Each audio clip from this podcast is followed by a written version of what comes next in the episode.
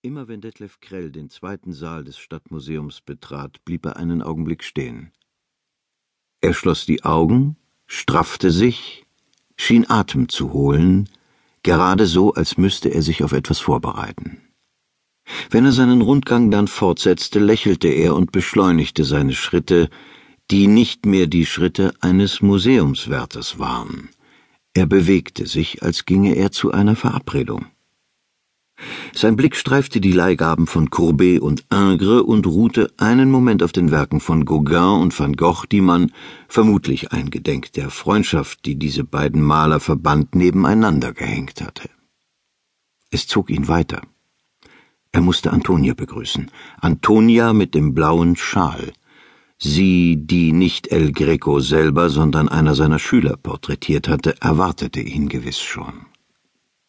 Nie zuvor hatte er eine so schöne Frau gesehen.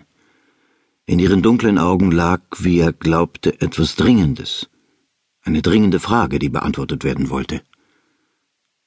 Ihr Haar war im Nacken gesammelt, die Lippen, leicht verzogen, ließen auf einen Schmerz schließen, vielleicht auf einen Schmerz, der aus der Erinnerung kam. Antonia saß an einem Tisch, auf dem lässig hingestreut ein paar Goldmünzen lagen.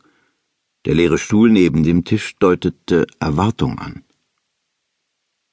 Mit einer leichten Verneigung des Kopfes trat der Wärter vor das Porträt, erwiderte den Blick der dunklen Augen, die auf ihn gerichtet waren, hob eine Hand, ging rückwärts zu der schmalen Polsterbank und setzte sich. Es waren noch keine Besucher da, er hatte Antonia für sich allein. Oft konnte er so sitzen, mitunter verspürte er den Wunsch, dies schöne Gesicht zu berühren, Mitunter bewegten sich seine Lippen, als flüsterte er Antonia etwas zu. Und mehr als einmal hatte er das Bedürfnis, den blauen Schal um diese Schultern zu legen, sie zu bedecken, zu schmücken. Unwillkürlich musste er dabei an seine Sandra denken, die das kleine Haus hütete, an ihre fröhliche, impulsive Art und die Lieder, die sie am Morgen sang. Sie waren noch Schüler, als er sie zum ersten Mal küsste. Geheiratet hatten sie in dem Herbst, als er die Stellung eines Museumswärters erhielt. Mit der Unterstützung ihrer Eltern lebten sie auskömmlich, und wenn sie Pläne für die Zukunft machten, waren es bescheidene Pläne. Detlef Krell wunderte sich nicht mehr, wenn Sandra ihn bei verschiedenen Gelegenheiten fragte, ob er sie noch liebte. Mit dem ihm eigenen Humor antwortete er, mir bleibt nichts anderes übrig. Dass in seinem Museum jemals geschehen könnte, was nach Ostern in einem Schweizer Museum geschehen war, hatte er sich nicht vorzustellen gewagt. Umso fassungsloser war er, als er an einem Morgen den Diebstahl entdeckte. Er war nicht nur fassungslos, er war auch empört. Der Dieb war über das Dach eingestiegen, es war ihm gelungen, sich durch eine Öffnung abzuseilen, das Seil hatte er hängen lassen und mit seiner Beute unerkannt zu entkommen. Bevor Krell das Büro der Direktion verständigte, ging er weiter in den Saal hinein, starrte entsetzt auf die weißen Stellen zwischen den Gemälden, übersah allmählich, was da fehlte. Die Kartenspieler waren nicht mehr da. Dort, wo die fröhlichen Sackträger ihre Last auf einen Kahn schleppten, entdeckte er nur eine weiße Leere und auch das Schmücken der Braut. Ein Bild, das ihn so oft heiter gestimmt hatte, war nicht mehr an seinem Platz. Von plötzlicher Angst erregt ging er weiter und sah sogleich, dass seine Angst nicht recht behielt. Antonia war noch da. Seine Antonia. Er fragte sich nicht, was den Dieb bewogen haben könnte, sie zu übersehen und an ihrer Stelle zu belassen. Er trat vor ihr Porträt, berührte ihre Wangen und sagte leise Gott sei Dank. Erleichtert setzte er sich auf eine Ruhebank, schnippte eine Zigarette aus der Packung, zündete sie jedoch nicht an. Nach einer Weile ging er in den Geräteraum, wo immer noch ein Stapel von Decken und Zeltplanen lag, bereit für Transporte. Er beklopfte sie, lüftete eine Decke, eine Zeltplane, und jetzt beschloss er zu handeln. Es war ein spontaner Einfall. Mit entschlossenen Schritten ging er in den Saal zurück, horchte, trat vor Antonias Porträt und hängte es ab. Er war erstaunt, wie leicht es war. Vielleicht kam es ihm aber auch nur so vor. In der Gerätekammer hob er einige Decken hoch, legte das Bild ab und deckte es zu. Er strich die obersten Decken glatt, bis nichts mehr daran erinnerte, was in dem warmen Versteck verborgen war. Über ein Telefon, das ihn direkt mit dem Büro der Direktion verband, meldete er, was geschehen war. Seine Erschütterung klang glaubwürdig. Der Alarm, den er auslöste, die Untersuchung, die Spurensicherung und Befragung, alles geschah, wie er es bereits in einem französischen Film gesehen hatte. Diesmal allerdings wurde er selbst befragt, er, der den Kunstraub als erster entdeckt und gemeldet hatte. Auch dabei gelang es ihm, seine Erschütterung überzeugend darzustellen. Der Vertreter des Direktors dankte ihm mit langem Händedruck. Zwei Tage ließ er Antonia unter den Decken. Seine Unruhe setzte ihm so zu, dass er mehrmals den Geräteraum aufsuchte, nur um sich zu vergewissern, dass sie noch an ihrem Platz war. An einem späten Abend, es war dunkel, leichter Regen fiel, trug er das in Zeltbahnen eingeschlagene Porträt zu seinem Auto und legte es in den Kofferraum, den er vorher ausgemessen hatte. Zur Polsterung hatte er sich ein paar Lappen besorgt. So wie er immer nach Feierabend fuhr, fuhr er auch mit seiner Fracht nach Hause und parkte neben seiner Werkstatt, einem selbstgebauten Schuppen, in dem er kleine Reparaturarbeiten verrichtete und manchmal auch ausruhte. Vorsichtig trug er das Porträt in die Werkstatt, musterte die Wand, als suchte er nach einem geeigneten Platz, schließlich, da er nichts zu finden schien, stellte er Antonia vor der breiten Liege ab. Zufrieden nickte er ihr zu. Bevor er noch ins Haus ging, erschien Sandra vor der Tür und fragte, was hast du gebracht, Detlef, etwas für mich? Unsicher, was er darauf antworten sollte, streckte er ihr eine Hand hin und sagte nur Komm, Sandra. Er zog sie vor das Bild, gespannt auf ihre Reaktion, doch sie stand nur wortlos da, und auf ihrem Gesicht erschien ein kleines glimmendes Misstrauen, das allein Antonias Schönheit galt. Nach kurzem Schweigen sagte sie, diese Frau ist sehr schön. Ja, sagte er. Aber das war einmal. Um ihr zu erklären, warum er das Porträt hierher gebracht hatte, log er ihr vor, dass er es vorübergehend in seine Obhut genommen habe, weil man etwas verändern will im zweiten Saal, umhängen, glaube ich. Sandra sah ihm an, dass er log. Sie zuckte die Achseln und ging hinüber ins Haus und nach kurzer Unschlüssigkeit ins Schlafzimmer. Sie wartete. Sie lauschte. Detlef kam nicht und tastete nicht wie sonst nach ihrer Hand. In der Stille versuchte sie sich vorzustellen, was er dort tat vor dem Bild, allein vor diesem Porträt. Da es ihr nicht gelang, zog sie die Bettdecke über sich und versuchte einzuschlafen. Die andauernde Stille beunruhigte sie jedoch. Sandra konnte nicht einschlafen. Mit einem Laut der Verzagtheit stand sie auf und ging hinüber zum Schuppen. Auch Detlef hatte sich hingelegt. Die Hände unter dem Kopf verschränkt, so lag er auf dem Rücken, sein Gesicht dem Bild zugewandt, mit offenen Augen. Bei ihrem Eintreten schloss er die Augen und stellte sich schlafend. Obwohl Sandra es bemerkte, trat sie neben die Liege, griff das Bild mit beiden Händen und drehte es um und stellte sich dabei seiner Enttäuschung beim nächsten Blick vor. Er protestierte nicht, er ließ es geschehen. Es kam ihm so vor, als hätte seine junge Sandra das Angebot, das das Bild enthielt, ernst genommen. Er glaubte sogar darin bestätigt zu werden, als er den Ausdruck von Ablehnung auf ihrem Gesicht sah, mit dem sie das Bild musterte, obwohl Antonias Erscheinung nicht erkennbar war. In der Dunkelheit der Nacht, als sie nebeneinander lagen und sich erzählten, was der Tag gebracht hatte, fragte Sandra Diese Frau, Detlef, wie lange soll sie hier bleiben? Die Frage hatte ihn offenbar überrascht. Er fragte Du meinst das Bild? Dies Porträt, sagte sie. Man wird es zurückholen, sagte er bestimmt in den nächsten Tagen. Gott sei Dank, sagte Sandra. Detlef wollte sich mit dieser Reaktion nicht abfinden. Er fragte nach, er wollte wissen, ob es Sandra nicht Freude mache, das Bild anzuschauen, dem der Maler den Titel Antonia gegeben habe. Ein schöner Name, ein schönes Gesicht. Sandra sagte nur, Ich weiß nicht.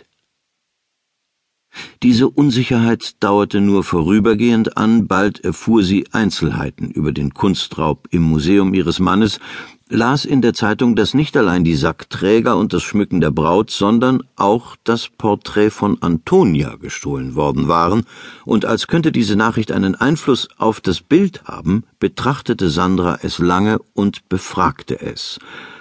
Verblüfft hatte sie die Höhe der Versicherungssumme erfahren und ungläubig zur Kenntnis genommen, dass Kunsträuber ein Geschäft daraus gemacht hatten, dem Eigentümer die Rückgabe der gestohlenen Werke anzubieten und dabei ein von ihnen sogenanntes Lösegeld zu fordern. Sandra wollte es nicht glauben, dass das Bild dieser Frau einen Wert von einer Million Euro haben sollte. Auch wenn sie es sich nicht eingestehen konnte, die Höhe der Summe bestärkte sie in ihrer Abneigung. Was sie wunderte und mitunter ratlos machte, war das Verhalten von Detlef. Er suchte die Nähe zu dem Porträt, er konnte vor ihm sitzen, bewegungslos sinnend, manchmal so aufmerksam, als erkundete oder erwartete er da etwas. Einmal vermutete Sandra sogar, dass er Antonia eine Frage stellte und ihr etwas zuflüsterte, und danach traurig den Kopf schüttelte, wobei sie den Eindruck haben konnte, Antonia hätte ihm eine Antwort gegeben. Es geschah, dass Sandra darauf belustigt reagierte und nur sagte, Verguck dich bloß nicht in dieses Bild.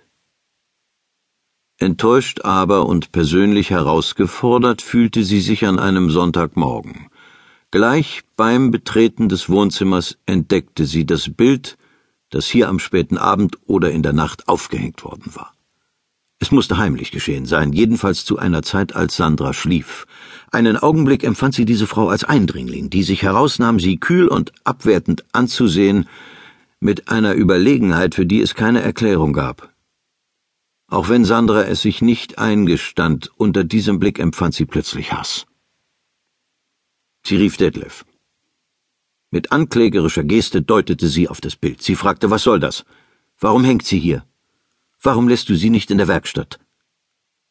Das Bild bleibt nicht für immer hier, sagte Detlef. Für eine Weile können wir uns wohl daran gewöhnen. Darauf sagte Sandra, ich würde mich freuen, wenn es wegkommt. Hab dich nicht so, sagte Detlef. Dies Gesicht wirst du wohl ertragen können. Es bleibt vorerst hier. Das war so schroff und entschieden gesagt, dass Sandra ihn verstört ansah und den Raum verließ. Antonia blieb bei ihnen. Sie sah auf den Frühstückstisch herab und brachte sich bei offener Tür in Erinnerung, wenn Detlef auf seiner Liege ruhte. Sandra entging nicht die Aufmerksamkeit, die er für Antonia aufbrachte, und ebenso wenig die Zuneigung, die er offenbar empfand.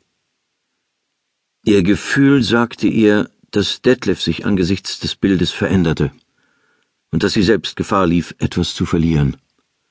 In ihrer Erbitterung weinte sie. Sie lag auf ihrem Bett und weinte ins Kopfkissen hinein. Wenn er sie zu beruhigen versuchte und nach Gründen ihrer Verzweiflung fragte, bekam er keine Antwort. Worunter sie litt, behielt sie für sich. Zum ersten Mal erwog Detlef, das Bild zurückzubringen und es an den Platz zu hängen, der immer noch unbesetzt war. Noch während er diesen Plan bedachte, erhielt er unerwarteten Besuch. Ein Mann, der sich Anwalt nannte, wünschte ihn in einer dringenden Angelegenheit zu sprechen und schlug ihm ein Treffen in einem Restaurant vor. Beunruhigt erschien Detlef an dem vorgeschlagenen Platz, denn er ahnte, dass man mit ihm über das Bild sprechen wollte. Er täuschte sich nicht. Nachdem der Anwalt ihm erklärt hatte, dass er im Auftrag eines Mandanten gekommen sei, gab er zu erkennen, wie weit er eingeweiht war in den Diebstahl. Und nicht nur dies. Sein Auftraggeber hatte den Anwalt ermächtigt, für die Beschaffung des Kunstwerks die Summe von 400.000 Euro anzubieten. Detlef wollte nicht wissen, woher der Anwalt seine Kenntnisse hatte. Wollte auch nicht erfahren, wer das Geld angeboten hatte. Während des Gesprächs konnte er sich nicht entscheiden. Antonia blieb bei ihnen, und jeden Tag musste er erleben, wie Sandra unter der Anwesenheit des Bildes litt, welche Ausdrucksformen der Abneigung ihr einfielen oder der Erbitterung. Was ihm besonders nahe ging, waren die drohenden Gesten, die sie manchmal im Vorübergehen äußerte, eine warnend erhobene Hand, ein Kopfschütteln und nicht zuletzt die Augenblicke, in denen ein Weinkrampf sie heimsuchte. Da begann er Mitleid für sie zu empfinden.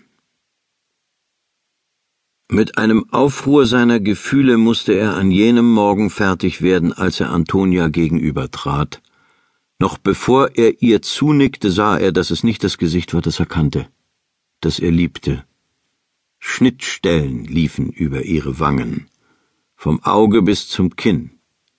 Die Schnitte schienen erbittert geführt worden zu sein. Sie verunstalteten das Gesicht, gaben ihm einen leicht grinsenden Ausdruck. Er stöhnte. Er stand und starrte die Zerstörungen an. Er ballte die Fäuste. Einmal schrie er. Als müsste er auch fühlen, was er sah, fuhr er mit einem Finger über ihre Schnittstellen, und dabei glaubte er einen unbekannten Schmerz zu spüren. Ein Wunsch nach Vergeltung rührte sich. Entschlossen ging er ins Schlafzimmer. Sandra lag auf dem Bett, sie hielt ein Kissen in beiden Händen und wimmerte. Er schrie nicht. Was hast du getan? Erbittert fragte er, wie konnte das geschehen, du? Ein erneuter Weinkrampf schüttelte sie, und Detlef erkannte, dass sie nicht in der Lage war zu erklären, was sie getan hatte. In ihrer Verzweiflung war sie unerreichbar. Detlef gab es auf, sie zur Rede zu stellen. Er betrachtete sie, und auf einmal wusste er, was er tun musste. Zu günstiger Zeit brachte er das Bild in den zweiten Saal zurück und hängte es an die immer noch unbesetzte Stelle. Mit prüfendem Blick musterte er danach seine Antonia. Sie schien einverstanden zu sein. Wenige Tage darauf las er in der Zeitung, dass ein offenbar reumütiger Kunstdieb ein gestohlenes Bild seinem Eigentümer zurückgebracht hatte, in beschädigtem Zustand aber wieder freigegeben zum Staunen, zur Bewunderung.